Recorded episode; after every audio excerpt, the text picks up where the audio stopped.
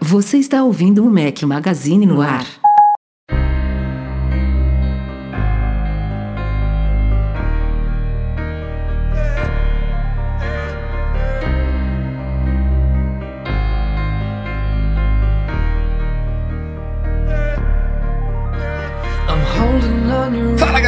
Magazine, bem-vindos ao nosso podcast 409. Aos que estiverem ouvindo o podcast editado, estamos ao som de Timbaland. Bom dia, boa tarde, boa noite, boa madrugada a todos. Fala aqui Rafael Fishman, Eduardo Marques comigo. E aí, Edu? Grande Rafael Fishman, segunda edição aí. Eu não vou nem chamar de especial mais, né? Porque uma coisa que a gente já oficializou e já tornou normal não pode ser chamado de especial, mas é um prazer estar aqui com você e não só com você, com uma galera que acompanhando a gente ao vivo. Muito bom. É, e sua imagem já travou um pouquinho, pra variar, essa Não, conexão mas tá- tá- tá maravilhosa, mas. É, tá melhor do que da semana passada. Então, pra quem ouviu eu Edu falando e não entendeu, quem não acompanhou ao vivo na semana passada ou não escutou o podcast 408, a partir de agora, todas as gravações do podcast a gente está transmitindo em vídeo semanalmente pelo youtube.com/barra Mac Magazine. Esta, então, é a segunda edição com interação ao vivo com a galera que tá aqui com a gente. Chats, superchats, comentários, interação. Hoje só estou aqui, eu e o Eduardo Marques, mas não estou só eu e o Eduardo Marques, porque temos uma galera aqui ao vivo com a gente. Obrigado a todos que estão com a gente.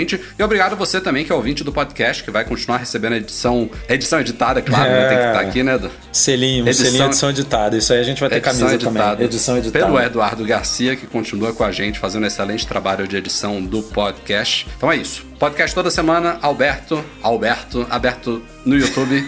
E aliás, fizemos um. Edição editada, Alberto.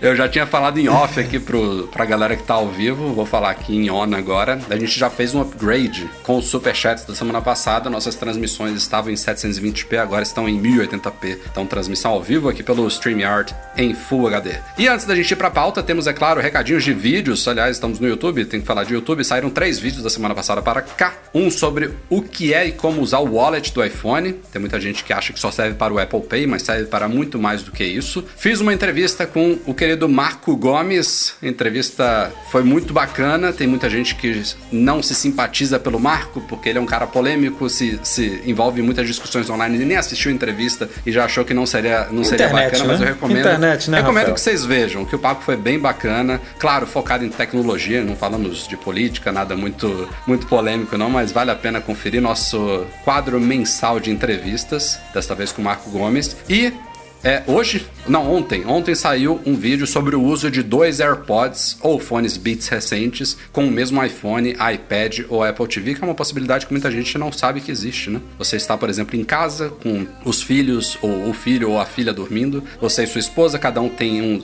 um par de AirPods, vocês podem conectar os dois, por exemplo, a Apple TV para assistir um filme ou uma série junto, sem risco de o filho acordar. Muito bom isso daí. Já Eu usei arrisco muitas dizer vezes. que tem gente que não sabe que dá pra ouvir nem com fone de ouvido na Apple TV, que, que dirá compartilhar o áudio, né? É verdade. Aliás, um dos vídeos que a gente fez há uns meses atrás foi dando a dica também de como conectar os AirPods a uma Smart TV, que é outra coisa que, Aham. pelo, conectar a Apple TV é até meio óbvio, né, que vai rolar, tudo da Apple, mas uma Smart TV tem muita gente que não sabia que aqui no- na minha sala eu tenho uma Apple TV, mas no quarto eu não tenho. Eu tenho uma, uma TV da LG, uma Smart TV da LG e conecto os AirPods lá maravilhosamente bem, funciona show de bola. Também é uma outra possibilidade muito legal. Então é isso. Introdução feita. Aliás, antes da gente ir pra pauta, Eduardo Marques, tem um e-mail aqui que eu recebi do Fernando Scalabrini. Ele, ele é do podcast Papo Acessível. É, só dando um feedback aqui, a gente falou no podcast passado, tava aqui com a gente o Nuno Luz, meu amigo aqui de Portugal, sobre o Face ID, e o Fernando mandou um e-mail aqui pra gente falando que sim, o Touch ID é de fato mais interessante para nós deficientes visuais, o Fernando é deficiente visual, mas ele disse que o Face ID é também totalmente acessível, que ele usa o Face ID desde o iPhone 10, diz que não troca pelo é, não troca o meu. Ah, ele tem agora um iPhone 11 Pro Max. Ele não troca o 11 Pro Max por um, um SE de 2020 por vários motivos. É, Entre eles tem uma tela maior para os gestos, né? Os, é, toda interação no VoiceOver é feita também com gestos. Ele tem uma bateria melhor também, câmera melhor para OCR, né? Para reconhecimento óptico de caracteres. E o Fernando ainda conta aqui que quando se ativa o VoiceOver em um iPhone com Face ID, ele automaticamente desativa o recurso de atenção do Face ID, porque muitos dos deficientes visuais, obviamente, não conseguem focar os olhos na tela e aí o Face ID não funcionaria muito bem. Então ele deixa o Face ID com aquele, aquela camada de segurança é, desligada, ainda assim é muito seguro, mas funciona muito bem nesses casos. Pô, mas o Fernando aqui, diz... imagina Fala. a bateria do 11 Pro Max durando com a tela desligada, cara. Porque, né? É. Ele não precisa da tela ligada. E a gente já viu isso, né? O Edu que viajou com a gente, ele inclusive ele desligou a tela de alguém, né? De, alguém ligou ali o, o acessibilidade, foi ele foi lá e desligou de brincadeira para ver se a pessoa conseguia mexer no telefone. E obviamente quem não tem um mínimo de prática fica totalmente perdido. Mas pô, você, uma das coisas que mais gasta a bateria é a tela. E aí se você usa um iPhone 11 Pro Max sem a tela, sem precisar desse recurso, cara, deve durar muito tempo. Deve ser uma maravilha. Aliás, eu vi outro dia um, um, um tweet de um cara é, recomendando para desenvolvedores de apps que justamente fizessem isso. Porque tem muitos desenvolvedores que não se preocupam com acessibilidade, isso é um sério problema. E tem desenvolvedores que começam a se preocupar com acessibilidade, mas fazem os testes dos seus apps com a tela ligada, né? Então ele acha que tá tudo funcionando bonitinho ali no VoiceOver, mas o cara falou: ó, se você quiser tornar o seu app acessível, ative, faça os seus testes com o VoiceOver com a tela desligada e veja se está tudo funcionando realmente como deve, porque é uma experiência diferente, né? De você interagir é, com a tela ligada. Então isso é uma, uma dica muito boa. Mas o Fernando ainda diz aqui que deficientes visuais,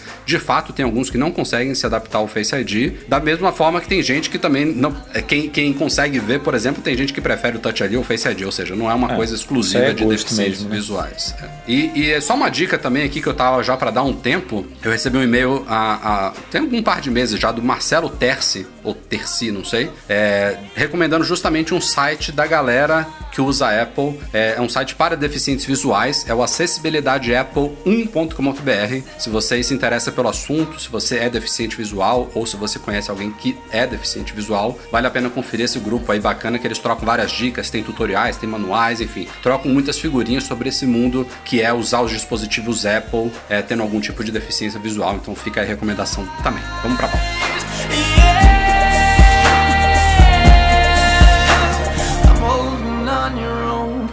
hands and feet. Oh.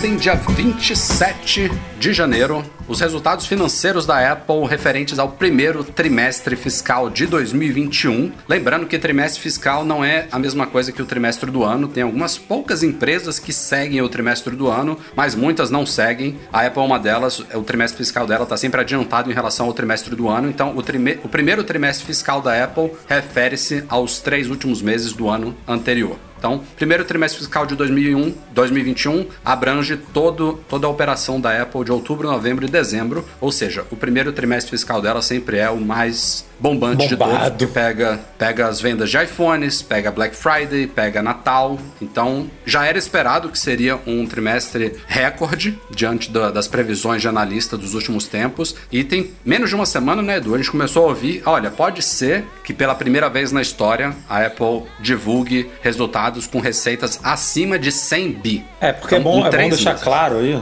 é, que a Apple normalmente faz as previsões, né, desses trimestres. Ela, no, no trimestre anterior, quando ela fecha o trimestre, ela vira e fala: ó, para o próximo trimestre a gente planeja, a gente prevê uma receita entre tanto e tanto. Mas desde que começou a pandemia, ela simplesmente parou de fazer isso porque não tem muito como prever as coisas no meio de um Deus nos acuda desse, né? Tem um monte de loja abrindo, outras fechando, outras reabrindo, outras. Então ela prefere não não não falar, não dar essa previsão. Então a gente não tinha ideia mesmo, né? Se se vinha recorde, se vinha 90, porque ela mesmo já indica, ó, se vem entre 98 e 102, por exemplo, que é uma previsão que ela costuma fazer assim, de 4 bilhões para cima e para baixo, você já ia saber que era recorde. Mas ela não fez isso, então a gente não sabia. E aí, como você falou, na última semana começou a pintar essa possibilidade aí de vir, de vir números acima de 100 bilhões, que é uma coisa um pouco é, surreal. Tinha, né? Entre os analistas mais otimistas, a previsão era de 102, 103 bilhões de faturamento no trimestre. Otimistas, né? Apple, que você falou. A, os mais otimistas. 102, 103 2023 e a Apple divulgou um faturamento de 111,4 bilhões, obviamente recorde histórico, nunca antes alcançado em plena pandemia.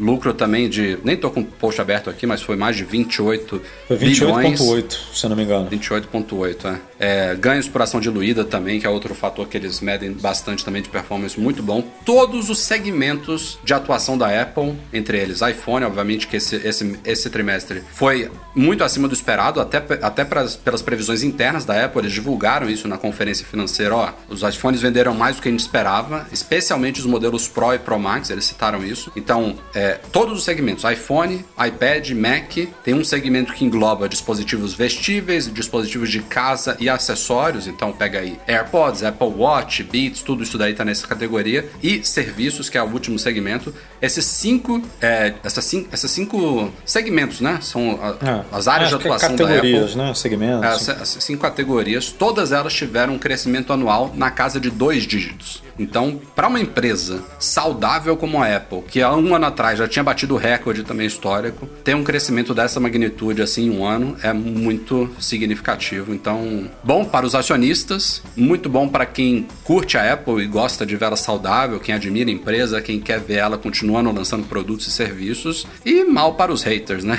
E para quem não, não gosta da empresa, porque ela realmente está no seu melhor momento em plena pandemia. Então, muito bacana. Aliás, publicamos lá no site também também todo esse panorama do trimestre fiscal dela e uma série de gráficos feitos pelo senhor Eduardo Marques. Adicionamos dois gráficozinhos novos também, né, do bacanas. Confiram lá. Vai só botar na busca uma olhada, lá. porque trimestre é, fiscal em gráficos. É um jeito diferente, né, de ver esses números, porque a gente fica vendo só número, número, número e aí o gráfico dá esse impacto de crescimento que você comentou aí, dois dígitos para tudo que é lado, iPad crescendo é óbvio que a gente não está falando em número de vendas aqui, né? Porque a Apple não divulga mais isso. A gente está falando em grana, né? em receita. Mas receita do iPad, mais 40%. É absurdo, né, cara? Mais 40%. Em qualquer segmento de uma empresa do tamanho da Apple, você crescer 40% é, é uma coisa estúpida. Então é, é curioso mesmo ver esses números dessa forma diferente aí em gráficos. E, e não foi só isso, né, Rafa?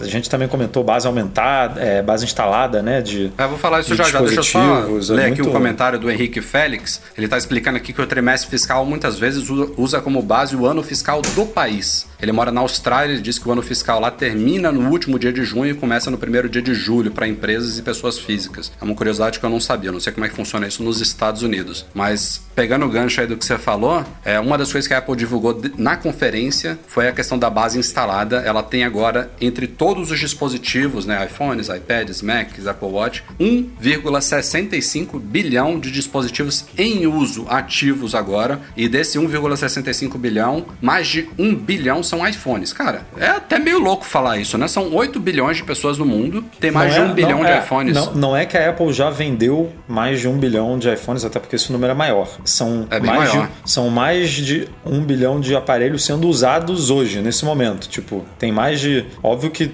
existem pessoas que têm dois iPhones, né? um pessoal um de trabalho e tal, mas se você contar individualmente, um sétimo do mundo, né? Se você botar um aparelhinho ali por pessoa, é, a gente tem 7 bilhões de pessoas no mundo, um pouco mais do que isso, é um, um sétimo do mundo usando iPhone. É uma coisa. É muito tipo, louco isso. Na bizarra. Verdade, é, deve ter gente que tem dois iPhones e tal, né? É, então, é, não, mas... tem, com certeza. A gente está fazendo uma conta de padaria aqui bem, só para dar uma dimensão do tipo um, da quantidade de iPhones que existem no mundo sendo utilizadas, não é né, guardado em gaveta, não é aquele iPhone que você, tipo, que quebrou e está há três anos esquecido, que você jogou fora. Não, é que estão se conectando de alguma forma com os servidores da Apple para ela ter esses dados lá e dizer que eles estão em uso. Então, é, é, é bizarro. E nas ações, né, que é o mercado, é, como que o mercado tem a percepção da empresa, a Apple também está nos seus melhores momentos. Algum, uns dois dias antes, ou na véspera do, do, da divulgação dos resultados, ela bateu recorde histórico também na Nasdaq, já está valendo 2,4 trilhões. Isso daí é, é o valor das ações multiplicado pelo número de ações comuns disponíveis no mercado. Basicamente, isso é o que dá a valoração da empresa: 2,4 trilhões. Ela está de longe aí, em primeiro lugar já tem alguns meses. A Microsoft, eu acho que é o número 2 agora, né? Do tá, sei lá, 500, 600 bilhões de dólares abaixo. Mas também está muito bem, né? A Microsoft está valendo o quê? 1,8 trilhão, enfim. É, é, muito louco isso. E também. Mas logo depois dos resultados, resultados teve super, uma pequena queda super aí. incríveis também, né? Microsoft. Tá super bem. Essa esse quinteto aí tá sempre bem, né?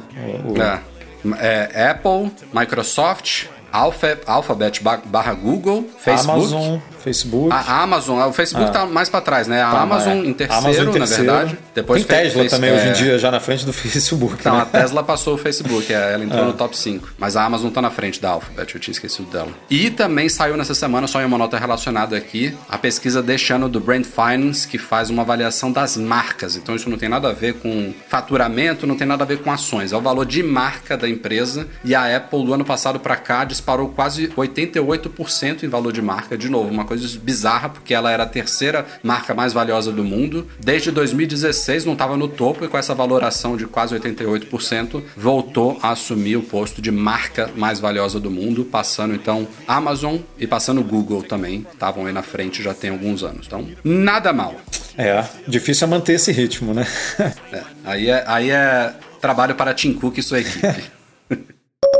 Vamos entrar na etapa de rumores deste podcast, começando com Apple Watch Series 7, provavelmente vai ser o nome, né? O Apple Watch nunca surpreendeu em nomes, tirando o SE, né? Que foi um pouco fora da curva, mas é sempre Series, um número que tá subindo aí. Em breve a gente chega no Series 19, mas esse ano vai ser o 7. E o rumor da vez é muito empolgante. É uma coisa que já se espera, acho que já se fala isso desde a primeira geração do Apple Watch. E é, naquela época, né, há muitos anos atrás, era algo completamente inconcebível do sentido técnico da coisa. E parece que agora a, a, ciência está caminhando junto da tecnologia e pode ser, isso não é nada certo ainda, ainda é um rumor, mas é um rumor que abrange inclusive a Samsung, que fala sobre a possibilidade de o próximo Apple Watch e alguns smartwatches da Samsung também fazerem medição de glicose, medição do nível de açúcar do sangue, o que é. Isso, isso daí vai, seria. Se a Apple conseguir fazer isso junto da Samsung, ou só a Apple, enfim, é, ou rumor, até só a Samsung. O rumor diz, fala dos dois, né? Que Apple e é. Samsung. Como sempre, as duas ali disputando as tecnologias e é bem comum implementarem essas coisas juntas, mas é, que venha em uma, que venha em outra, na verdade, melhor que venha nos dois, né? Porque aí mais é, gente, claro. mais gente é atingida, né? Ela consegue impactar, a tecnologia consegue impactar mais gente. É, então, isso aí é impensável, isso cara. isso, isso vai, isso, se isso for concretizado, Talvez não seja esse ano. Eu espero que seja esse ano. Mas se não for esse ano, eu acho que eles estão dia e noite trabalhando para isso, porque mudaria a vida de muitas pessoas, né? Muita, muita gente que precisa ter uma agulha espetada no corpo o tempo inteiro ou ficar é, coletando sangue pela ponta dos dedos, enfim, toda. Não só a galera que tem diabetes, mas tem muita gente que precisa dessa medição constante também. Tem gente que tem que não tem diabetes, mas tem tendência a ter diabetes também, que tem precisa fazer família, esse monitoramento. Tem diabetes é, gestacional que né? Que a pessoa tem diabetes ali, entre aspas, por um, por um. enquanto tá grávida. Minha esposa teve isso, teve que ficar controlando, furando o dedo lá cinco vezes por dia. E se estivesse no Apple Watch não, não precisaria. A própria Apple divulgou esse ano, né? Quer dizer, esse ano, 2020, no lançamento do Series 6 e do do SA, muita gente até pensou, né? Eu não sei se você que estava lá digitando que nem um maluco na nossa live é, lembra disso. No vídeo de divulgação dela tinha uma menina que o sonho dela era ser atleta e aí ela usava um. Era um bracelete, não sei exatamente uma. Eu lembro disso. É uma coisa no braço assim que era um adesivo, acho que era um adesivo alguma espécie de adesivo que ficava em contato com o braço e passava, se comunicava com o iPhone para passar informações justamente de nível de açúcar, de glicose e tal. E na hora ali eu pensei, putz, vem, é esse ano que vem e não tinha vazado nada nos rumores e tal. Então eu, na, na hora passou o filme assim, veio e eles conseguiram guardar segredo, que é incrível. Mas não foi o caso. Mas assim, se já tá surgindo esse papo em janeiro e normalmente a gente vê isso chegando em setembro, outubro, é bem provável que esse ano a coisa avance e, e aí, cara, é explodir de vendas, porque o que vai ter de gente comprando que se engloba nesse cenário aí que você falou que tem diabetes, que não tem, mas que quer, que quer medir, que tem probabilidade de ter, que tem diabetes gestacional, que, tipo, é muita gente, muita. A gente já vê um impacto tremendo com o ECG, né? Com o, com o monitoramento de, de, de batimentos irregulares e tudo mais, e ela conseguindo implementar isso, pô, vai, vai ser de tirar o chapéu mesmo. É, o Alexandre Santiago tá falando aqui que se eles conseguirem medir o nível de açúcar com o Apple Watch, a Apple ganha o mundo. São milhões de pessoas no mundo, seria uma revolução no ramo da saúde. E o Humberto Pedro fala que atletas de alto rendimento, fisiculturistas também usariam muito. É, é o tipo da coisa que torna o produto obrigatório para muita gente, sabe? Indispensável, não. É para usar É. o dia inteiro, todo dia, tipo, não importa os outros recursos. Esse recurso é aquele que você quer que ele fique monitorando é, de tantas em tantas horas, porque vai fazer isso, né? Que nem todos os outros. Você pode ir lá medir, mas ele vai ficar medindo automaticamente. Então, Agora, pensa, pensa que para eles implementarem isso, porque você vê todos esses recursos de saúde do Apple Watch, o- é, talvez o, o mais avançado até hoje seja o ECG, né, o eletrocardiograma, a Apple, ela não só tem que obter autorização, né, de órgãos de saúde, como é o caso da Anvisa, né, a Agência Nacional de Vigilância San- Sanitária no Brasil, como ela também deixa claro ali no, eu não sei onde, onde que ela deixa isso, é nos termos de uso, na- nos detalhamentos lá do recurso, que ele não tem a mesma precisão, e óbvio que não tem, né?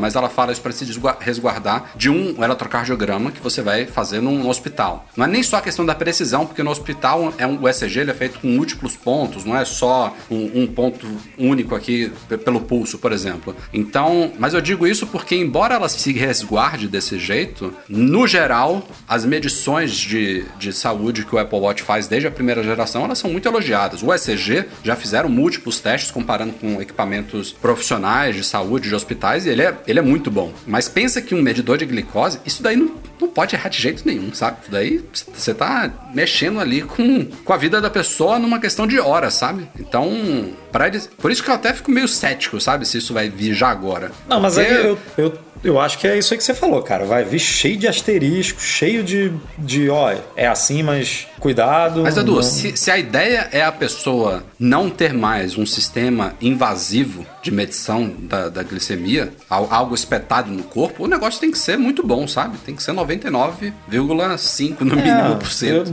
não, de- não sei qual vai ser a explicação, mas talvez seja o caso de não, não abandone, deixa ele aí, aí se der algum se der uma medição ruim no Apple Watch, você vai lá e faz no, no negócio para comprovar que é o, é o caso do ECG, por exemplo, né? O ECG, o que, que a Apple faz? Se você der é, é, como é que é o nome que eles chamam, meu Deus? Inconclusivo. Não, não é inconclusivo, não. É o inconclusivo é o inconclusivo. Ah, o ritmo sinusal. É, não, ritmo sinusal é o bom, né? Qual é, É o o, ruim? é o normal. Qual é o ruim? Quando Qual dá que é o ruim? Não sei. Não, o nome que escreve lá. Arritmi... Ah, fibrilação atrial. Fibrilação atrial, isso. Quando dá lá fibrilação Ok. atrial, atrial, ele pede pra você ir pro hospital pra fazer um ECG, tipo. Lógico. é, Ele não fala assim, você, tipo, é, pule essa etapa que a gente tá, tem certeza que você está ferrado, né? Digamos assim. Não, ele fala, não, vai lá, vai no seu médico, vai no hospital e faça o exame oficial. O, o, o do diabetes pode funcionar da mesma forma. Tipo, ó, acho que você tá com um nível muito alto aí. Espeta o dedo aí agora pra confirmar, entendeu? Ele, quando ele tiver uma suspeita, suspeita de que tem algo de errado, mesmo com nível de precisão baixo, ele tem que alertar. Sim. Porque mesmo, mesmo se tiver tudo bem, se fosse pessoal, não, foi um. Ele provavelmente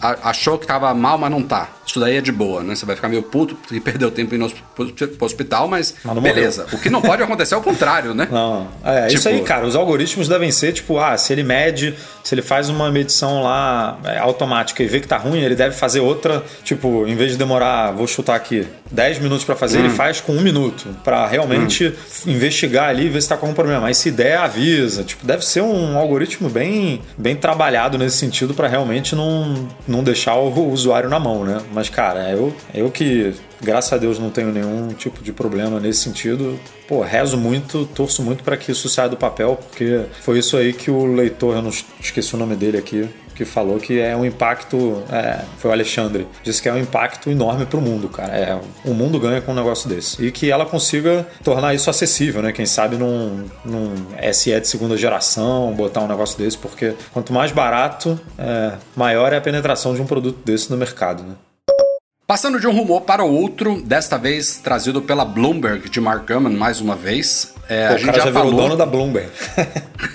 Falamos em- no podcast passado, retrasado, sobre os rumores de futuros MacBooks Pro de 14 e 16 polegadas que podem trazer talvez o MagSafe de volta e outras coisas como remoção de touch bar e tal, mas o Gurman nos últimos dias falou sobre MacBook Air. E não necessariamente, pelo que eu entendi, é o próximo MacBook Air, mas que a Apple estaria trabalhando em uma nova geração do MacBook Air, que vale lembrar, não foi é, mudado tem tanto tempo assim, né? O MacBook Air ele 2018. voltou das cinzas, né? 2018 Ele tava- com o Mac Mini. Só que o Mac Mini não mudou nada, né? Mas o MacBook Air mudou. Mudou, legal, bastante, ganhou- veio com ganhou tela uma retina, né, pela primeira vez, um Touch ID, né? atualizado. É. Então ele, ele tá até atual, mas que a Apple já estaria trabalhando em um novo MacBook Air, óbvio. É, estimulado aí pelo Apple Silicon, né? Seria o primeiro Mac. Não, talvez não sei se é o primeiro, né? Tô falando aqui, mas seria um dos primeiros MacBook Air. Aliás, falando besteira, né? O MacBook Air já tá com o M1. Olha que besteira. Então, não é. Mas assim, estimulado pelos benefícios trazidos pelo Apple Silicon e futuras gerações do M1. E pode ser um MacBook Air mais fino e mais leve, com o MagSafe também. Então, se ela realmente for trazer o MagSafe de volta para o MacBook Pro,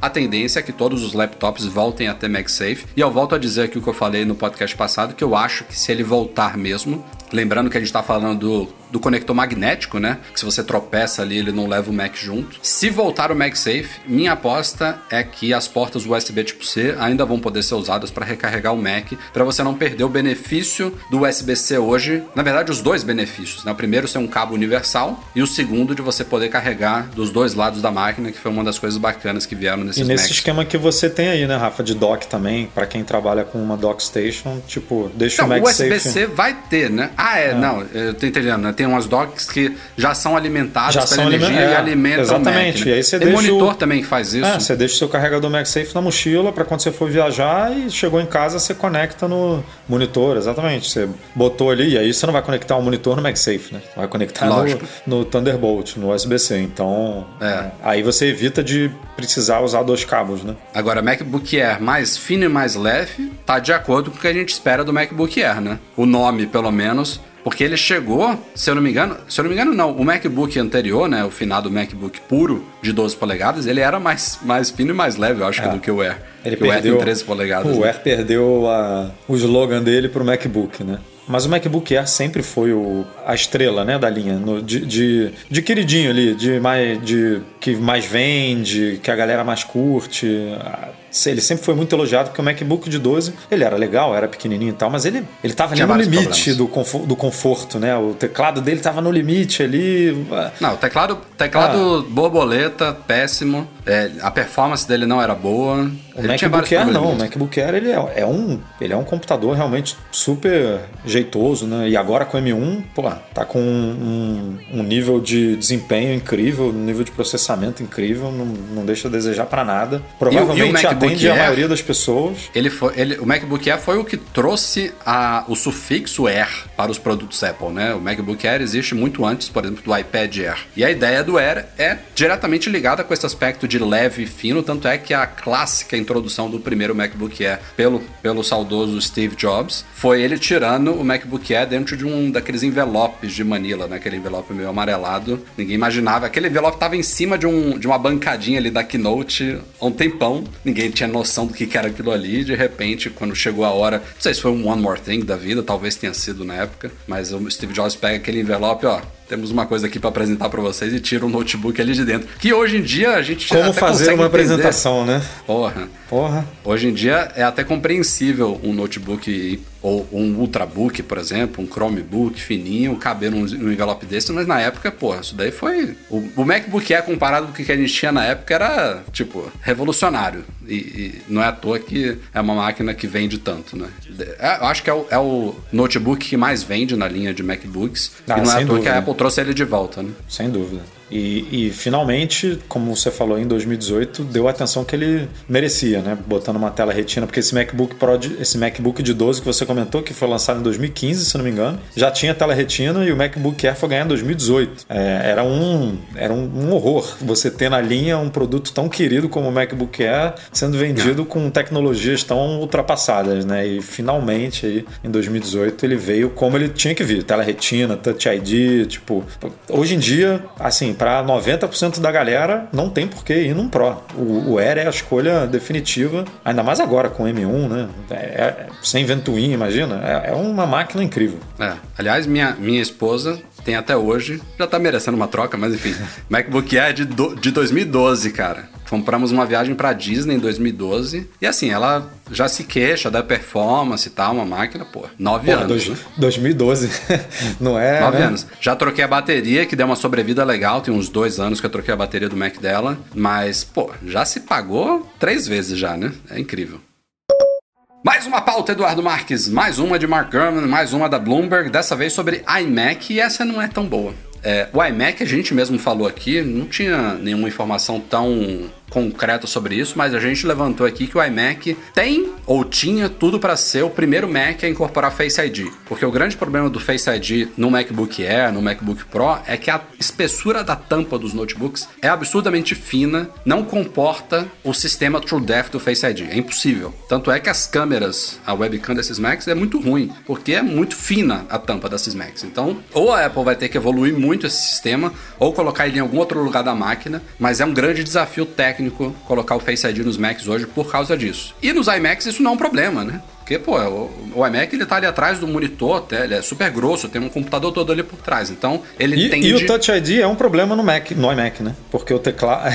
porque é um o teclado, teclado é separado, externo, né? é. Bluetooth, exatamente. Tem tudo a ver. Então, isso tá nos planos, tanto é que a Bloomberg falou sobre isso, mas a má notícia é que a Apple teria adiado o lançamento, não adiado o lançamento desse novo iMac com visual novo, mas talvez os planos de colocar o Face ID nele atrasem um pouquinho. Eu espero que ele esteja errado dessa vez. O Mark Gurman não é 100%. Ele é, sei lá, acho que tem um, um site que faz tracking de leakers, ele tá em 89%. Pô, então cara, tá- vamos tá- torcer que nesse tá bem daí... demais, né?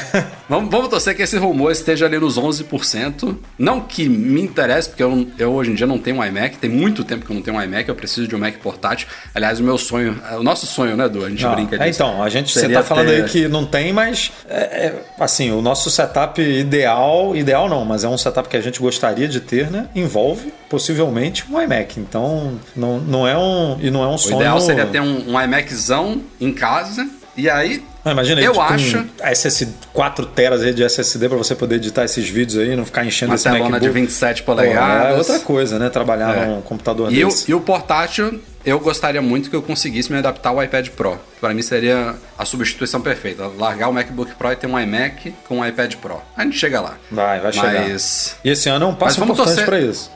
É, mas eu, eu vou torcer que esse, esse rumor aí do Face ID esteja errado. Mas você acha que o. Face ID de Mac, não de iMac, tô falando de Mac no geral, precisa ser exatamente igual ao do iPhone? Tô perguntando o seguinte, porque o do iPhone, você tem uma tela muito pequena que não tem capacidade de iluminar o seu rosto, por exemplo, né? Mesmo, sei lá, você tá no quarto todo escuro, você precisa do infravermelho lá, do, daquele 30 mil, acho que são 30 mil pontos, né? Que ele joga no seu rosto para mapear o seu rosto, para identificar que você é você e desbloquear. Um Mac, você tem no mínimo uma tela de 13 polegadas ali na sua frente, né? Tirando o Mac Mini, que obviamente não entra aqui na jogada, mas um- um- você tem um Mac de mini, um- um- um- uma tela de 13 polegadas que joga uma luz, você não usa um- uma tela dessa a 2 metros de distância. Você usa ali pertinho, né?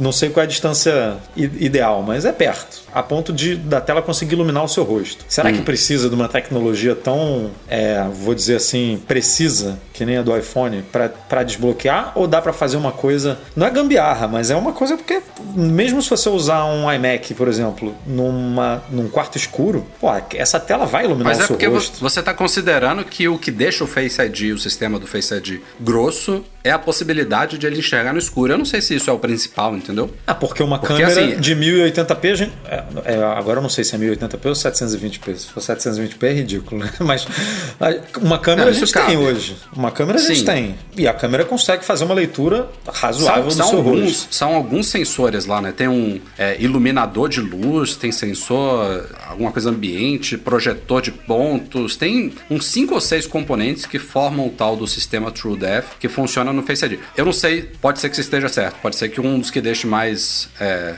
complicado ali seja o fato de ele funcionar no escuro, mas pode ser que seja o, proje- o projetor de pontos, que é uma coisa que a Apple não vai abrir mão, porque isso diz respeito diretamente ao nível de segurança proporcionado pelo Face ID. Ela não pode, ah, já que estamos colocando no Mac, esse Face ID aqui não é tão, tão bom, tão seguro quanto o do É, iPhone, sabe? não- então, não- é, com esse discurso, obviamente, não tem como. Mas, mas vou dar um outro exemplo. Ela lançou o Touch ID de primeira geração, depois lançou o Touch ID de segunda geração, mas ela continuou usando o Touch ID de primeira geração por muito tempo em, em muitos dos aparelhos. E eu não, eu não lembro exatamente se Mas tinha, se tinha que ele era um melhorias pouco de segurança. Mas devia ter uma leitura mais. É, isso aqui é chute meu, porque realmente eu não sei dizer. Se ele tinha mais pontos de leitura, por exemplo, né? Em vez de, comparativamente com o Face ID, em vez de ter 30 mil pontos, ter 45 Sim, sim. mil pontos ou 60 mil pontos, enfim. Ele ser mais seguro nesse sentido. E de- o de primeira geração continuou sendo, continuou passando ali no teste da Apple para ela continuar usando em vários dispositivos por muito tempo. É, então não sei se. É, é- porque se for realmente igual, aí pode ser que demore mesmo. É, pode, pode ser que demore até no iMac, pelo que a gente está vendo. Imagina no MacBook Pro, no MacBook Air, aí vai ser uma é. coisa, é, vai ser uma coisa para algumas gerações aí para frente. Eu até pensei aqui se, se pode ser que eles estejam justamente já olhando à frente, porque a gente sabe que a gente está aqui falando do que vai ser anunciado nos próximos, sei lá, três meses, seis meses, mas a Apple já está trabalhando em coisas que vão ser anunciadas daqui a três, quatro, cinco anos. Então, eu aqui me, me bateu aqui na cabeça se eles não estão adiando o Face ID no iMac, que já seria perfeitamente possível pela espessura da máquina hoje, para não criar um gap enorme em relação aos, aos, laptops, entendeu? Porque imagina, você chegar. Ah, não, é, via, é viável o Face ID no Mac, já, já era viável há dois anos atrás, enfim. Mas vamos falar de 2021. É viável o iMac com Face ID em 2021, mas a gente acha que a gente só vai conseguir colocar o Face ID no MacBook Pro em 2025. Pô, lançar agora o iMac e os outros ficarem sem, sabe? Não sei se tem a ver com isso também. Tipo, ah, os Macs, vamos deixar no, no Touch ID por enquanto, tá funcionando bem. Mas, pô, faria muito sentido, né? Você. Se no iPhone, eu, já, eu já prefiro muito mais no, no Mac. Bom, no você tá Mac, tá sentado na frente dele, porra, tá olhando pra é ele. O, é, é, o casamento perfeito. Eu, eu sempre bati, bati nessa tecla que no Mac é o, é o que faz mais sentido para mim. É, eu acho que a Apple tinha que colocar tudo em todos, né? Tinha que ter Face ID, Touch ID é, é, em todos os produtos, até para você ter uma dupla camada de proteção. Sei lá, se, se, se você for neurótico, você bota o reconhecimento por Face ID e Touch ID para um monte de coisa. É, para destravar alguma coisa de administração do sistema, no caso do iPhone, para aplicativos bancários, enfim, você escolhe o nível de segurança que você quer de acordo com a sua preferência. Mas é, acho difícil ela botar tudo em todos. Até porque a, gente comentou aqui que no iMac, especificamente, a questão do Touch ID é difícil, né? No teclado Bluetooth e tal, porque o Touch ID é ligado no chip de segurança. Era, né? No, quando era Intel, era ligado no chip de segurança T2, hoje em dia é, tá tudo ali no M1. E aí, como é que você vai fazer isso num teclado? Vai ter que botar um chipzinho ali, é, solo ali no teclado para poder é, fazer isso acontecer. Mas, não sei, né? A tecnologia tá aí para ah, esse é um tá problema... pra inventar, é, pra inventar as coisas. A gente tá aqui pra... Esse é um problema fácil deles resolverem, fazer o teclado funcionar. O, Face ID no MacBook Pro é muito mais complicado do que é. isso. Então, vamos torcer. Mas eu, pô, quero muito ver um iMac desse aí. Eduardo Marques, mais um rumor aqui pra gente fechar os rumores da semana. Eu falei, nessa época do ano, como não tem lançamento, a gente fala de rumores. Mas Dessa essa, vez nessa é- época, no meio do ano, no final do ano. é, os rumores de Apple não param, né?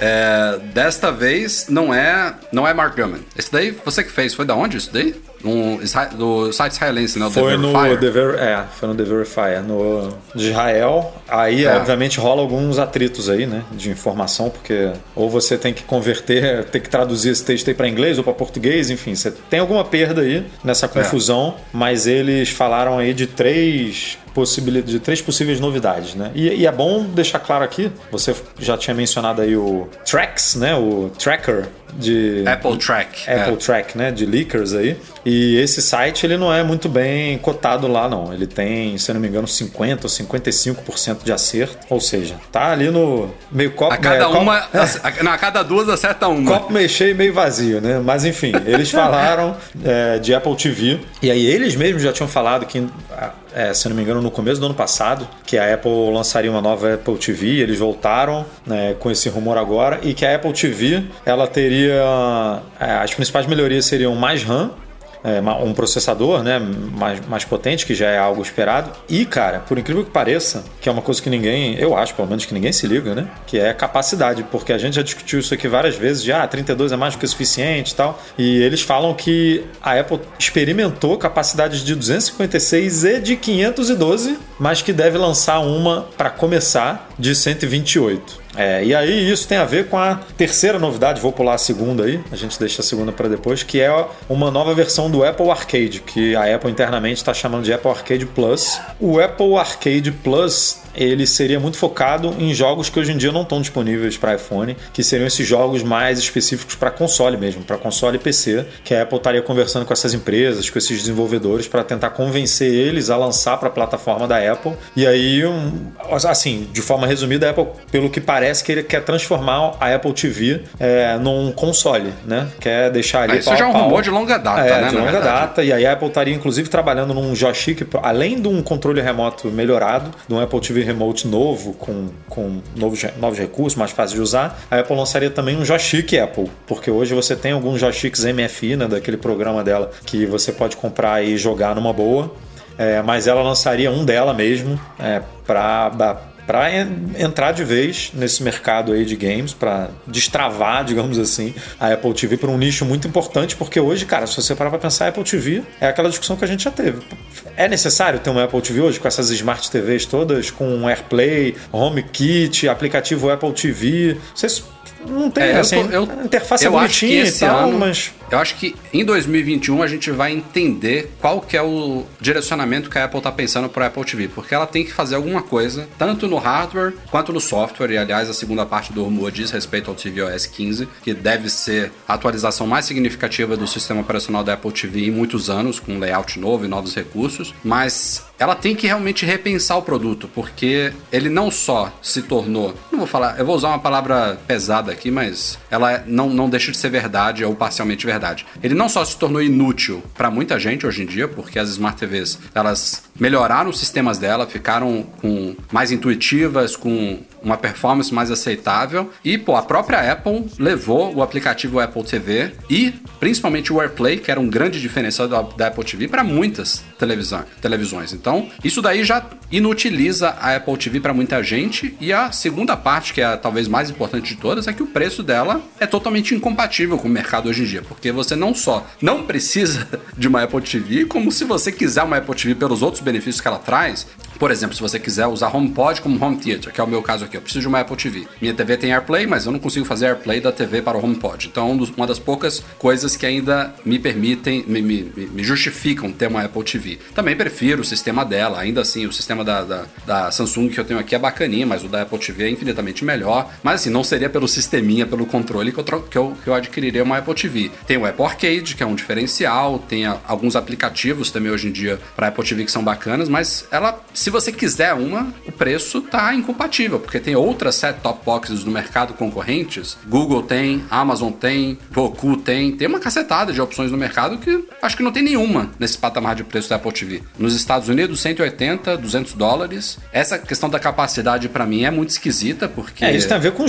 Teria a ver se, se isso for real, esse Arcade Plus Aí, né, só a gente está falando aqui de jogos enormes que você tem que baixar pela internet para jogar e tal. Tem, sei lá, eu não, eu não sou um gamer, mas os jogos em si são enormes e ainda tem aqueles packs, né, dos jogos que também são, é, que também são enormes. Então você realmente precisaria de mais capacidade. Não é à toa que PlayStation, Xbox tem capacidades enormes, né? É, tem até um tera, sei lá, ou tinha, enfim. Aí é um mercado que eu realmente não, não gosto nem de falar porque eu não entendo muito. Mas é, tamanho, eu sei que é, esses jogos têm e aí você precisa precisaria. Mas, mas só isso justifica, porque o resto. Eu tenho uma de 32, é, eu acho que você tem uma de 32 também, e cara. Sim, nunca... eu nem sei quanto de espaço que eu tô é. ocupando nela. Mas assim, se ela realmente. Esse seria um caminho plausível para Apple TV. Se ela mirar consoles. Claro que não. Mesmo se ela mirar consoles, ela não vai trazer uma nova, uma nova Apple TV para brigar de frente com o Xbox ou um PlayStation. Acho que não é por aí. Mas é oferecer um meio termo, sabe? É um, um, um, hardware muito capaz, e a gente sabe que a Apple tem capacidade disso com os chips dela, tanto na parte gráfica quanto na parte de processamento. E, e aí entra o outro rumor do tal do Apple Arcade Plus, que seria uma provavelmente uma assinatura um pouco mais cara do Apple Arcade atual, com jogos mais exclusivos e mais rebuscados, porque de fato os mais de 100 jogos que estão no Apple Arcade hoje são joguinhos mobile divertidinhos para você, sei lá, tá lá no, na, na, sala de espera do médico, tá passando o tempo em casa, tá no banheiro, enfim, são jogos perfeitos para esse tipo de coisa, mas não são hiper rebuscados, não são definitivamente não são jogos de console. Então seria uma nova categoria a se explorar. Mas ainda assim o histórico da Apple em jogos é bastante questionável, né? Ela tem uma relação aí que não é muito positiva em termos de investimento e de reconhecimento no mundo dos games, não. A gente ah, sabe que consoles são fato... consoles e quem é gamer mesmo vai ter um PCzão lá gamer, enfim. O, o fato é que ela precisa dar uma, é, uma nova utilidade, né, pro Apple TV para poder realmente é, para ele continuar existindo, porque hoje, como a gente falou aqui, não faz o menor sentido você comprar um produto desse, a não ser que você não tenha uma Smart TV, né? Que aí ele transforma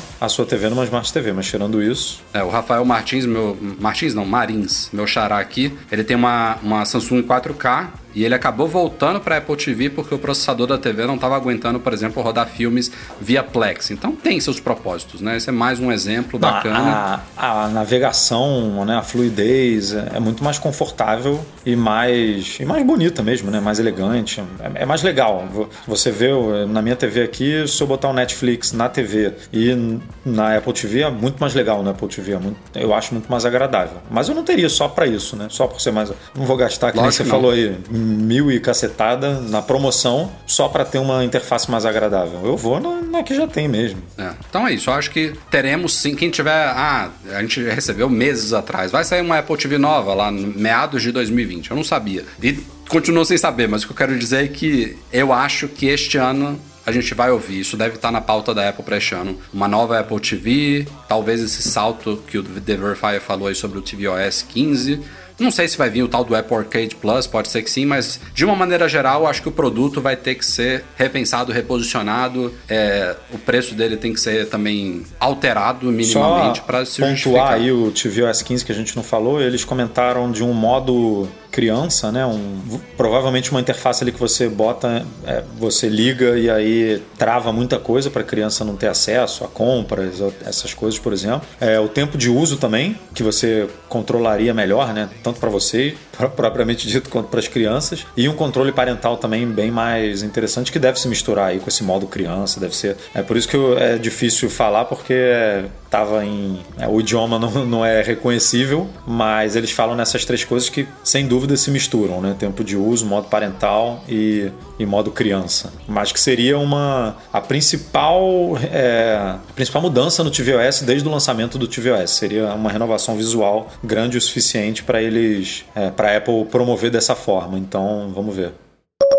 Saíram nesta semana as últimas, últimas não, né? Últimas em relação ao cronograma. São a, a, não, é que, não é que não vão ter mais, mas são as mais recentes atualizações de iOS, iPadOS, WatchOS, tvOS, blá, blá. Só não saiu ainda o macOS Big Sur. Aliás, agora há pouco, antes do podcast, ele chegou à terceira versão Release Candidate. Então, é, eu estava explicando isso no post, né, do que a Apple agora ela não chama mais de Golden Master, ela chama de Release Candidate, ou seja, uma candidata a final que não vai se tornar final se alguma coisa coisa grave for descoberta e eles descobriram, no caso do Big Sur, 11.2, saiu já três release candidates dele. Então, alguma, algum pepino lá de última hora vai acabar só saindo para todo mundo na semana que vem. Mas enfim, os sistemas novos não trazem grandes novidades. O mais significativo de todos dessa vez foi o WatchOS 7.3, que trouxe um novo mostrador aí em homenagem ao mês, é, chama mês da consciência negra, se não me engano, né? Da mês, história. Mês da cultura negra, eu acho, né? Da... É, tem um novo mostrador de união que usa usa as cores da bandeira pan-africana. A Apple também lançou uma pulseira especial em homenagem a isso. Mas o SCG também está sendo levado a quatro novos países, principalmente para quem está no Brasil. Está liberado, como a gente já tinha noticiado no Mac Magazine, a Anvisa liberou e agora a Apple colocou nessa 7.3 do WatchOS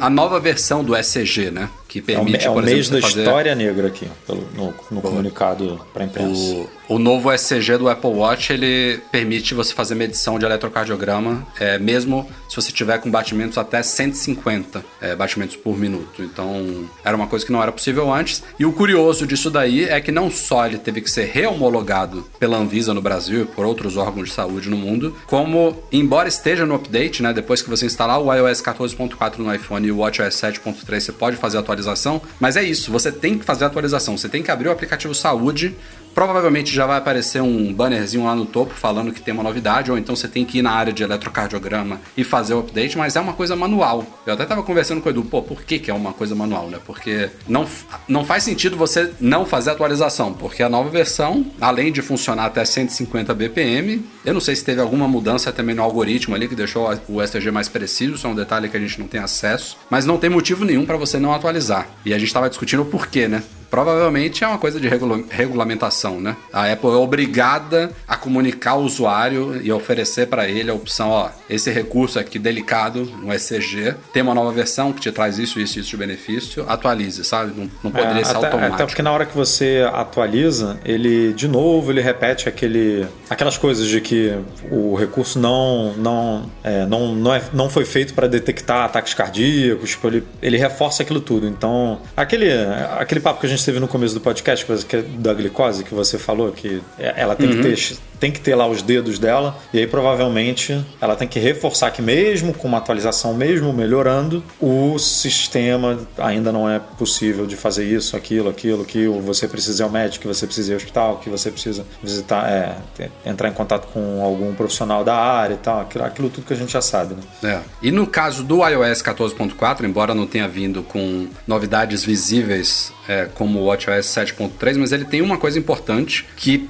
pode parecer polêmica por um, por um primeiro momento, mas eu achei positiva, que é informar ao usuário do iPhone, isso só na última geração dos iPhones 12, né? Todos os iPhones 12, por algum motivo eles devem ter algum hardware especial para isso, mas ele agora detecta se você levar, por exemplo, o iPhone numa assistência técnica não autorizada e for a câmera for substituída por uma não genuína, por uma não original. O que é uma coisa que a gente não vai ver acontecendo por agora, né? Porque todos os iPhones 12 estão em garantia, a não ser que seja um, um, um acidente, é, a pessoa não tem Apple Care, não queira pagar o preço de uma assistência autorizada, mas enfim, a ideia é que o sistema te alerte, ó, essa câmera que colocaram aqui no seu iPhone, ela não é original. Então pode ser que e o alerta da Apple tem dois propósitos. Primeiro, alertar a pessoa, né, a pessoa ter consciência disso, porque talvez a assistência técnica não tenha sido sincera em relação a isso, mas principalmente porque, e aí faz todo sentido, a Apple não tem como garantir a qualidade e o funcionamento de uma câmera que não é genuína, né? Então ela fala, ó, pode ser que o foco não funcione direito, o modo retrato não tem a mesma resposta. Então ela tá se precavendo, ela tá informando o usuário e tá se precavendo também de possíveis reclamações devido a uma, uma peça não genuína. O único, único medo disso daí é, sei lá, vamos Vamos supor que você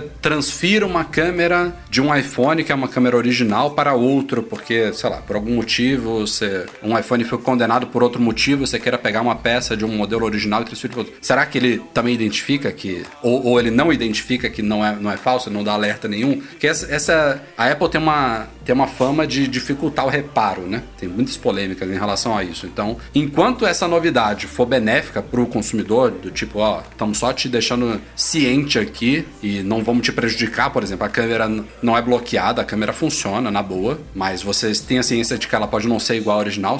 Até esse nível eu acho ok, mas se passar do ponto, aí realmente poderia ser negativo. É, é hoje em dia isso funciona com câmera, com bateria, com tela. Acho que é isso, né? Com esses, com esses três. Eu acho que sim. Ele avisa, né? Para esses três. E a, e a, tendência é aumentando, né? É. Pelo, eles já mostraram que eles estão mas são os mais. Aos poucos. São as coisas mais substituíveis, tela, né? né? Você é. falou tela? Tela, bateria e câmera. Acho que são esses três. Ah, sim. Que ele avisa. É e são as coisas realmente que as pessoas mais substituem, né? É. E eu acho super válido mesmo, como você falou, avisar, desde que deixe a pessoa fazer o que ela quiser, se ela, né? Se, tenha feito ela essa troca é, com a consciência, né, sabendo que fez isso. É bom, porque, ó, só tô avisando aqui. E se ela fez achando que pagou original e não recebeu, é ótimo, porque é, aí ela pode é né, correr atrás do, é, do prejuízo. Então, só desde que ela não, não impeça a utilização, para mim é tá todo mundo ganhando. O Pedro Furtado está perguntando aqui se a gente tem alguma hipótese do porquê de assistência da Apple ser tão proibitiva financeiramente. O que da Apple não é proibitivo é. financeiramente, né? Cara. É, os preços, os preços de reparo eu acho que estão mais ou menos de acordo com os preços dos produtos no Brasil. É, tá é bizarro, né? Eu lembro, por exemplo, da polêmica da, do, do Battery Gate, né? Das baterias desgastadas que deixaram iPhones mais lentos e a gente durante um ano, foi o que em 2017, 2018, durante é, um ano a Apple diminuiu bem, né, o preço das baterias, não só no Brasil, no mundo inteiro, mas no Brasil foi a troca de bateria, eu nem sei quanto é que tá agora, Edu, se você quiser abrir aí enquanto eu falo, mas eu lembro que na época para você trocar a bateria de um iPhone era 400, 450 reais e durante um ano caiu para acho que 150. E pô, 150 não é um, um trocadinho, não é, um, não é uma cerveja, mas é um preço eu acho que super justo para uma bateria de iPhone. E durou um ano só, né, e logo depois voltou. Acho que, é, acho que era mais ou menos essa a, ah, a referência. E lá, lá fora caiu para 29 dólares também. Era 79, né? Se não me engano, caiu para 29. É. Que também é ótimo. E a troca da bateria tá de 430, dependendo do iPhone, né? iPhone então 5S, 430. Não. Eu lembrava desse patamar. Ah. Melhora. Ah, porém. de 430 a 600 reais no 12 Pro Max. Puta. Aí não.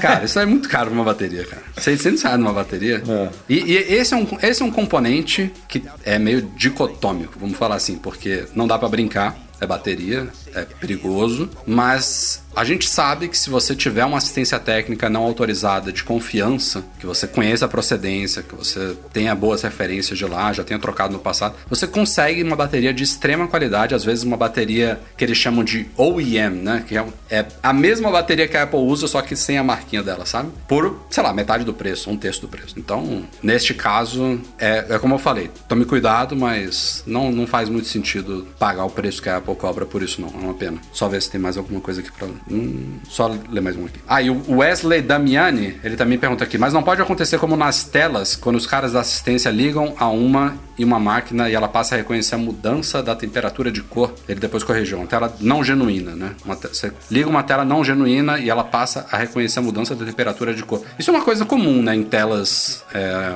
alternativas, paralelas, né? Ter essa tonalidade, muitas vezes puxando mais para o amarelo e tal. Tem diferença tem, de tem tonalidade que... e diferença no touch também, às vezes, né? Na sensibilidade ali do, do toque. É, dependendo é, tem umas que... que você também, quando você inclina o iPhone, ela muda muito a, a a tonalidade das cores ou o brilho, você perde um pouco o ângulo de, de, funcionamento. Então, coisas que você tem que ficar observando mesmo. Mas, falando de tela, uma coisa que você também não citou, Edu, na época dos iPhones com Touch ID, se você trocava eu acho que o botão, a tela, tinha que trocar acho que tudo junto, porque uma coisa estava ligada com a outra, com a placa lógica, enfim. Ah. Eu lembro que eu lembro que se você se você trocasse uma coisa, você não podia trocar, você tinha que trocar outra junto, senão ele, o Touch ID parava de funcionar. Tinha alguma coisa assim na época, já tem um tempo. Não, não, agora pode, me, pode me ser, falhou aqui. Pode ter até mudado, mas realmente.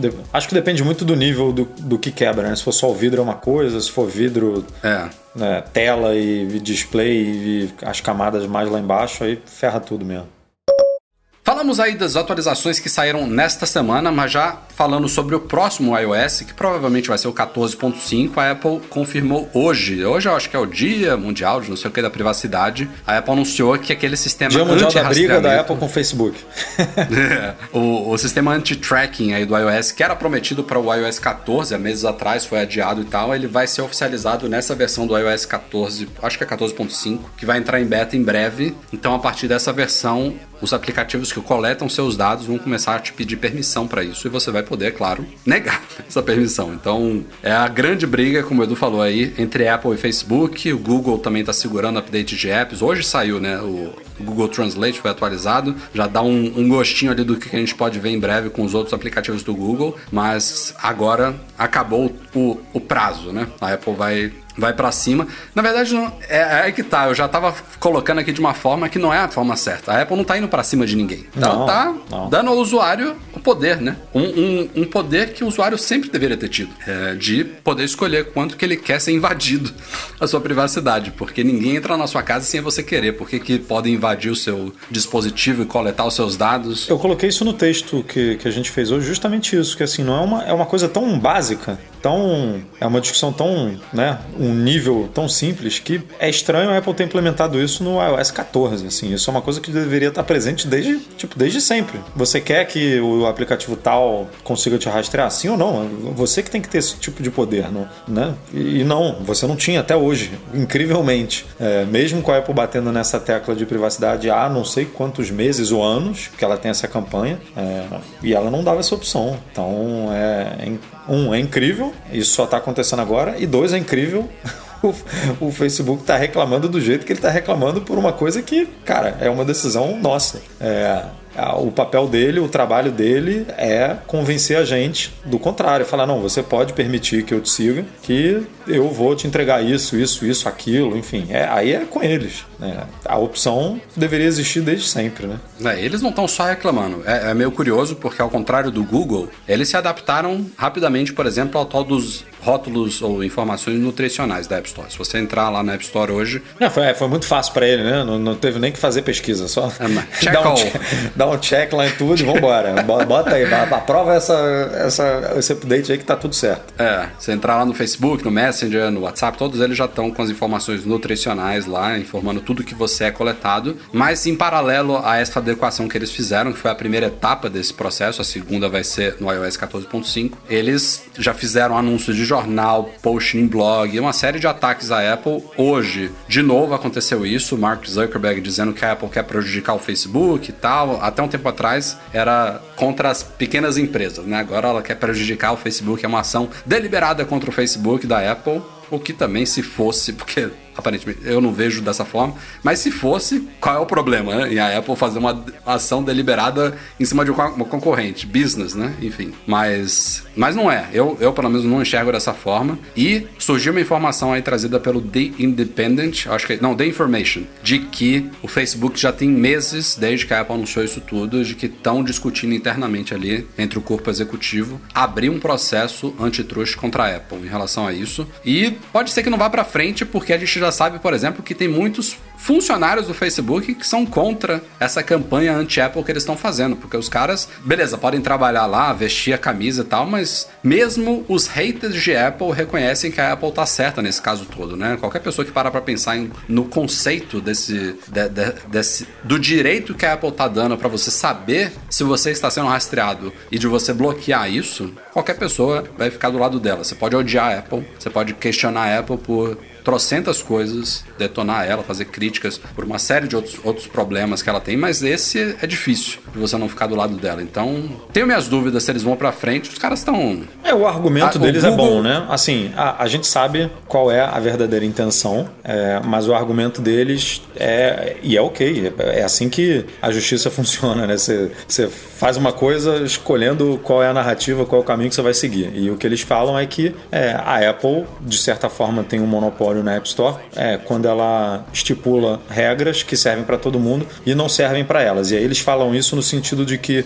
um grande concorrente, por exemplo, do WhatsApp é o iMessage. Aqui no Brasil, o iMessage é pouquíssimo usado, mas lá nos Estados Unidos ele é o mensageiro mais utilizado no mercado americano, porque tem muito iPhone nos Estados Unidos. É, e o iMessage, ele é totalmente integrado ao iOS, né? E, então ele usa APIs privadas, ele, ele é, é um produto da Apple no sistema, criado pela Apple no sistema da Apple, distribuído pela Apple. Então é óbvio que ele tem coisas, é, ele usa de artifícios ou de APIs ou de recursos que não estão disponíveis para outros mensageiros. Por exemplo, uma coisa que o, que o Facebook já bateu na tecla, que hoje você não pode escolher o seu mensageiro padrão né, no sistema, como você pode escolher cliente de e-mail e navegador. É, uhum. E isso é não deixa de ser um, uma, uma vantagem competitiva para a Apple, que você baixa o iPhone, já tem lá o iMessage, o cara que é preguiçoso, que não quer nem pensar em nada, vai mandar por ali e é isso. E você não tem como promover o WhatsApp ou o Telegram ou o Signal ou qualquer outro como seu mensageiro padrão. É, então, assim, o argumento faz sentido? Faz. Tem uma narrativa aí por trás que,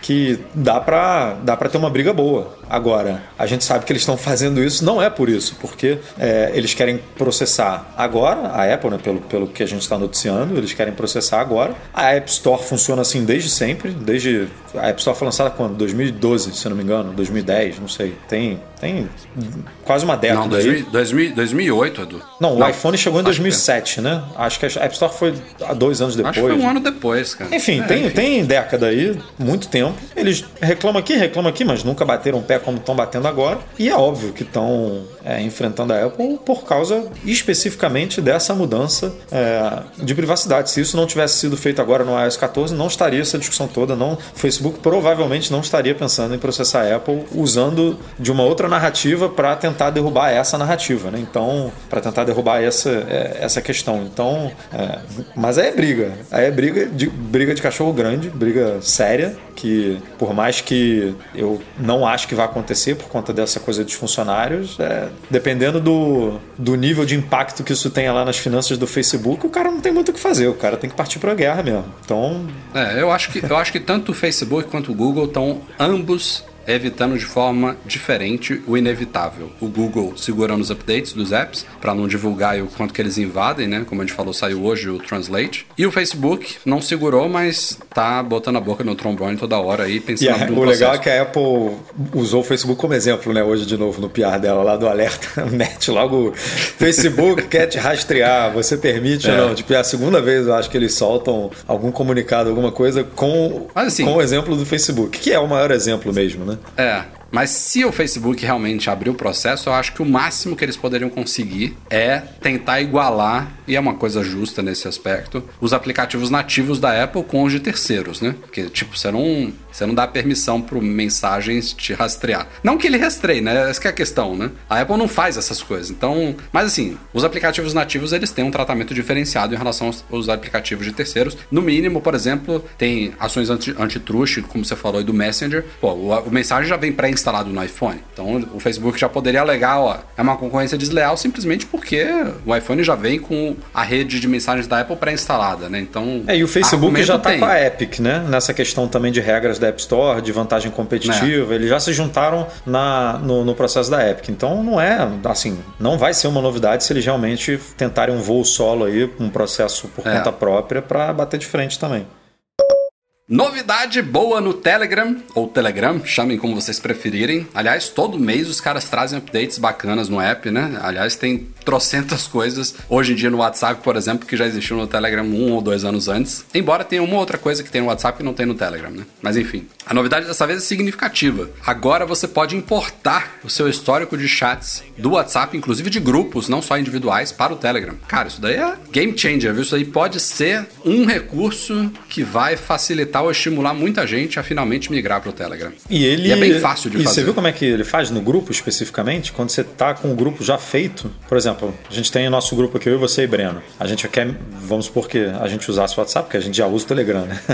Mas vamos supor que a gente quisesse Puxa, migrar. Puxa, minha, né? Já tem, já tem uns três anos que eu obriguei vocês a usar Vamos supor que a gente quisesse migrar e aí, se nós três já estivermos lá no Telegram, ele, ele associa as mensagens à pessoa certa, cara. Não é só, tipo, puxar o histórico e botar lá de qualquer jeito, não, sabe? Ele bota Mas lá. Como o, faz? O, o, Rafael falou isso, o Breno falou isso e o Eduardo falou isso, sabe? Hum. O negócio é, é maneiro mesmo. Ele, ele, associa pelos seus contatos, ele sabe que o é, contato. Porque, por exemplo, eu no, no, teste que eu fiz, que fui eu que escrevi esse artigo, é, eu migrei um grupo que eu tenho no WhatsApp de três pessoas que só eu tô no Telegram, as outras duas não estão. Então ele bota simplesmente a lista de mensagem lá e bota o, a inicial do nome das pessoas, mas como as pessoas não estão lá, é, fica só uma lista como se fosse um contato só é, falando, entendeu? Tipo, ela Entendi. não é identificada por cores diferentes ou por lados, né? Que você fala aqui, a pessoa fala aqui e tal. É, e esse não. É, quando você já tem um grupo feito, fica, fica tudo certinho. É bem, bem interessante. Legal. Ele mostra a data original, o horário original e o horário que você importou da mensagem. Então, se você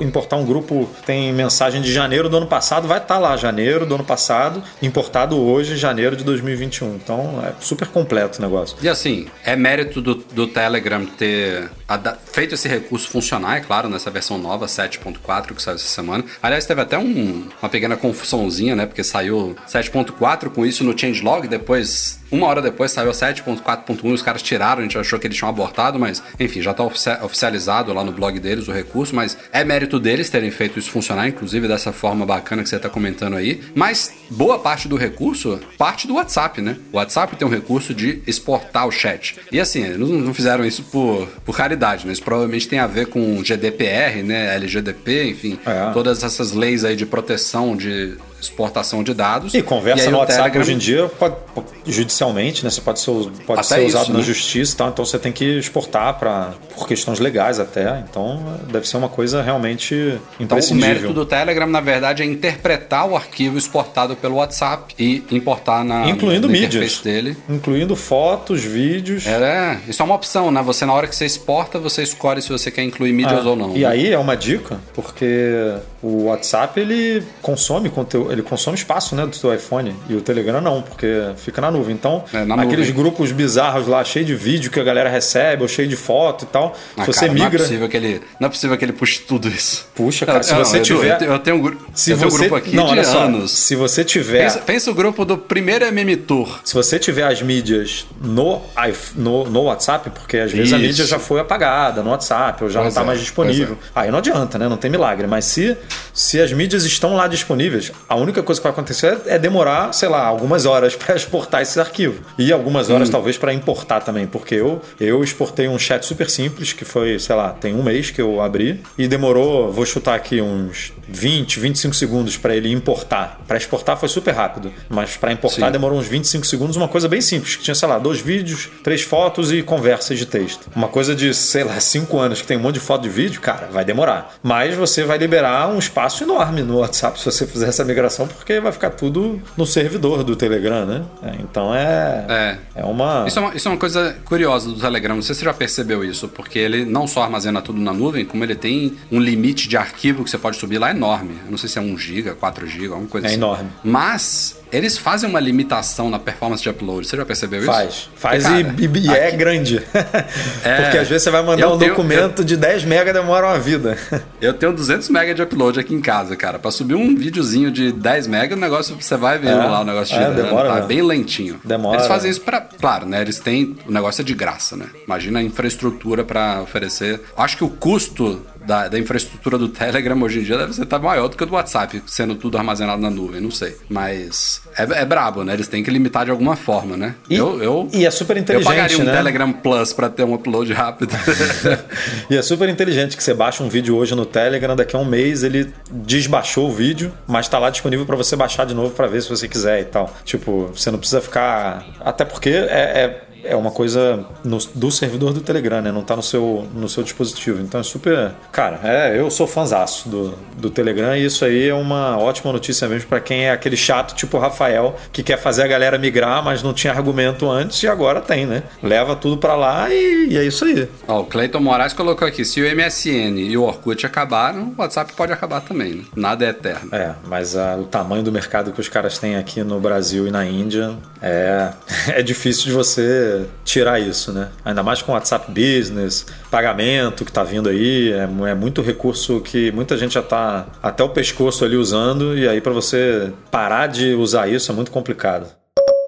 Realizamos nesta semana uma pesquisa com vocês, espectadores e leitores do Mac Magazine, sobre o Apple TV Plus, estimulados aí por uma pesquisa que saiu lá fora, a gente comentou ela também no, no post de resultados da nossa pesquisa. Tivemos 2.173 participações, excelente amostragem da pesquisa, e tiveram alguns dados interessantes aqui sobre o Apple TV. Falar aqui rapidamente, mas tem todos os gráficos lá no nosso site. Por exemplo, 84% dos que participaram, né, que pela amostragem deve representar uma algo muito próximo da totalidade de visitantes do Mac Magazine, mas 84% são usuários do Apple TV Plus hoje em dia. Obviamente não pagantes, né? É, na nossa pesquisa, 54% desses 84 é, são estão no, estão no período trial, né? No período gratuito, que vem sendo estendido aí pela Apple já tem um tempo. Que também achei pouco, então, pô, você pensar 46% estão pagando é bastante coisa. É, é porque se você não comprou usuários... um dispositivo, você só tem um mês, né? De trial. É, é. Aí tem que pagar. É um né? mês? É até bastante um mês, né? É, um mês, eu acho. Eu acho. Tô, tô chutando porque eu ainda tô no período grátis aqui desde, desde sempre, então... É, dessa galera que tá testando, 48% tá decidido a continuar como assinante, o que, assim, por um lado pode ser preocupante pra Apple, afinal, mais... Não é, não é que mais da metade não está, não está decidida, tem 28% tá indeciso ainda, mas enfim, dos que assinam, só 48% estão certos de que vão continuar. Ao mesmo tempo é preocupante, mas eu achei que seria até menos do que isso,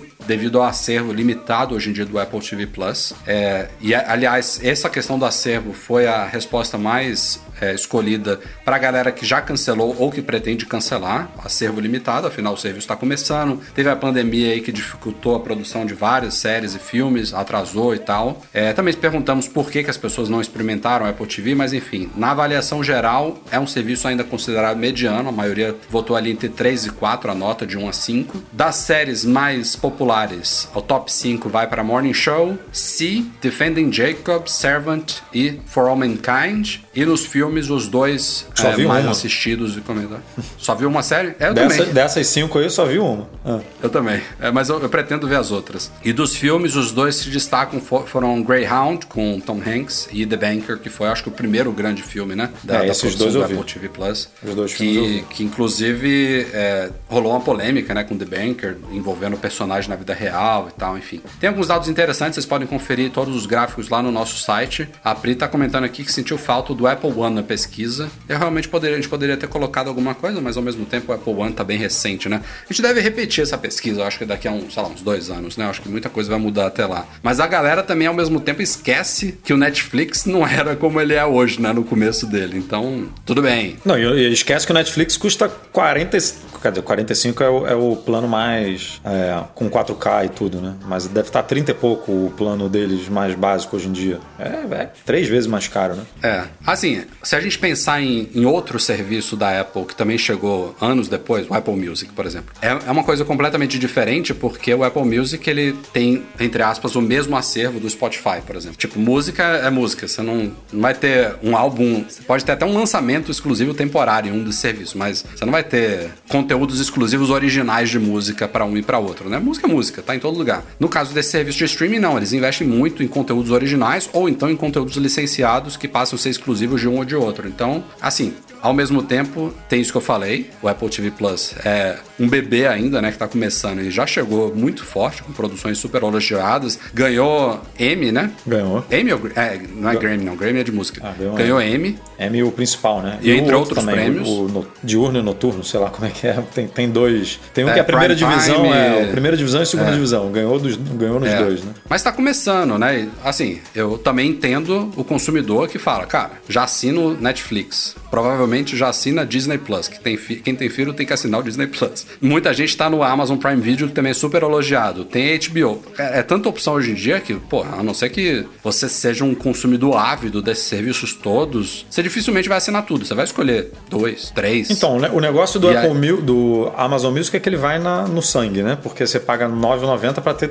pra ter tudo, para ser Prime e ter não, tudo. E... e... a Apple, então, a Apple tá querendo fazer isso, né, com o One. O Fábio o Yuanaga, ele diz que tá no Apple TV Plus porque assinou o One. E eu, eu vou entrar nessa também. Eu só não tô no One ainda porque eu tô no trial do Apple TV ah. Plus e a conta ainda não, não, não fechou. Mas a Apple quer fazer isso, quer, quer ir, quer ir no, no, assim, ah, cara, não faz diferença. Tipo, eu já uso dois, para quem usa dois ou três serviços dela, é, já vale a pena ir pro One. E aí, me corrigindo aqui, são sete dias, o, o, o Fábio mesmo falou aqui, é, são sete. um mês muito. Não, então, são sete dias de, de testes se você assinar só o Apple TV Plus, mas se você assinar o Apple One, é um mês. Por isso que eu tava com um mês na cabeça. Hum, Porque se você entendi. fizer é, pelo Apple One, você ganha um mês para tudo que você não experimentou ainda, né? Se você já era assinante do Apple Music e assinar o Apple One, aí você não ganha esse um mês porque você já era assinante. Você já experimentou, né? E já tomou a sua decisão. Mas para quem tá entrando pela primeira vez, é tudo um mês de, de teste no Apple One. Então é, é interessante. O oh, Wesley Damiani disse que é incrível que em Defending Jacob somente um suposto vilão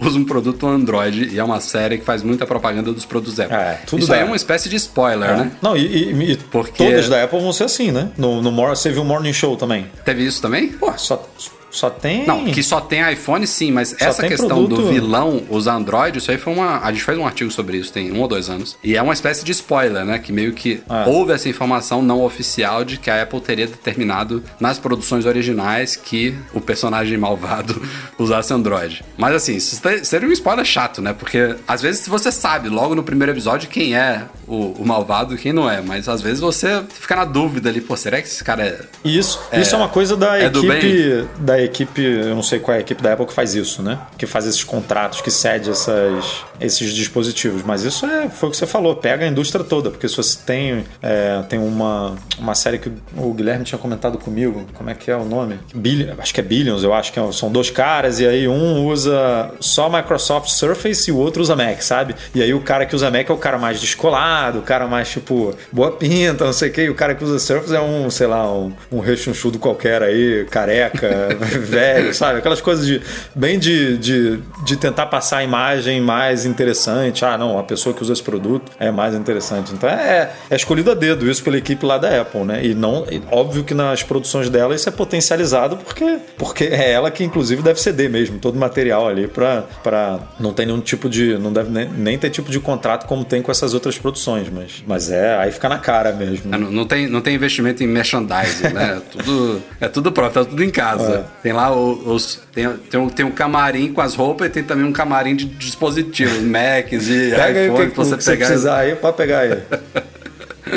Mas, cara, eu, eu não só tem essa questão do Apple One, né? Que vai, vai, vai ser um no-brainer, tipo, você já paga pelo pacotão, vai ter ele no meio. Como o potencial do Apple TV Plus tá muito forte, né? Os caras estão investindo muito. A gente toda hora noticia lá no site, tem gente de peso pesado entrando, produções que vão sair este ano, daqui a um ano, daqui a dois anos. Aliás, este ano, uma das séries mais aguardadas é Foundation, né? Do Isaac Asimov. Tem uma galera aí que eu acho que vai. Não, vai assinar só pra isso. Vai é... assinar só pra isso. É, nível, é óbvio que é mais nicho, mas eu acho que é de, de fiéis, assim, vamos supor, é nível Game of Thrones, assim, de, de pessoas que vão querer acompanhar e vão querer discutir e vão assinar o serviço se for, só. Se for como estão esperando. É, e vão assinar o serviço que... só para isso e depois, quando acabar a série, vão pular fora, porque. Mas você fala, a gente fala isso de acervo, é, de acervo pequeno, né? E tudo mais. Cara, você viu o quê? Uma série, duas? Eu vi duas, três ah, três. A gente não tem tempo para ver só... e tá reclamando de tamanho de acervo, né, cara? Não, tipo, se tiver. Eu não tô reclamando. Se eu, tiver eu tô... meia dúzia de coisa bem tá feita, gigante né? se tiver 10 produções produções bem feitas, tá bom, porque assim, a gente não consegue ver tudo, cara. Não dá. É, eu, eu a última que eu terminei de ver nesse último fim de semana foi Vikings, a última temporada, que não é do Apple TV Plus. Aí agora eu tô, tô sem assistir nenhuma, eu acho que eu vou, vou assistir mais uma aí do Apple TV Plus, pra ter mais um no acervo. Não eu sei vi qual. aquela é Teran e gostei muito também. Essa, essa é legal e é, foi renovada. Essa não tá nem na minha lista. A gente falou essa semana, né? Que foi renovada segunda pela segunda temporada. temporada. É. Enfim, é isto.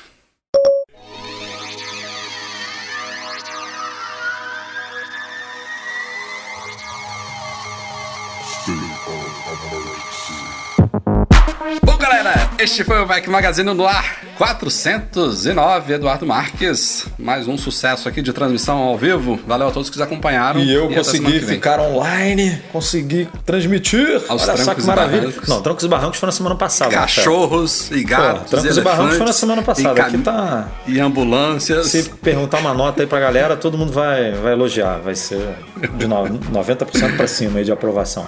Mas é isso. É isso aí. Nosso podcast é um oferecimento dos patrões Platinum, Fixtech, a melhor assistência técnica especializada em placa lógica de Macs, GoImports.com.br, Macs a preços justos no Brasil, e Icaiu, a solução completa para consertar, proteger, comprar ou vender o seu produto Apple. Obrigado a todos que acompanharam ao vivo, que participaram aqui com os superchats, mas principalmente também aos nossos patrões ouro, galera que nos apoia no Patreon e no Catarse, Alain Ribeiro Leitão, Cristiano Melo Gamba, Enio Feitosa, Felipe Rodrigues, Henrique Veloso, Luciano Flair, Sérgio Bergamini, Thiago Demiciano e Wendel Bellarmino. Grande abraço também para o Eduardo Garcia, que faz a edição desse nosso podcast. Essa coisa que não é bagunçada aqui do YouTube, quem estiver ouvindo, podcast editado é responsabilidade do Edu. Cara, manda muito bem. Valeu de novo a todos que acompanharam. Quinta-feira que vem estamos de volta com mais uma transmissão ao vivo aqui pelo YouTube. Um abraço, até a próxima.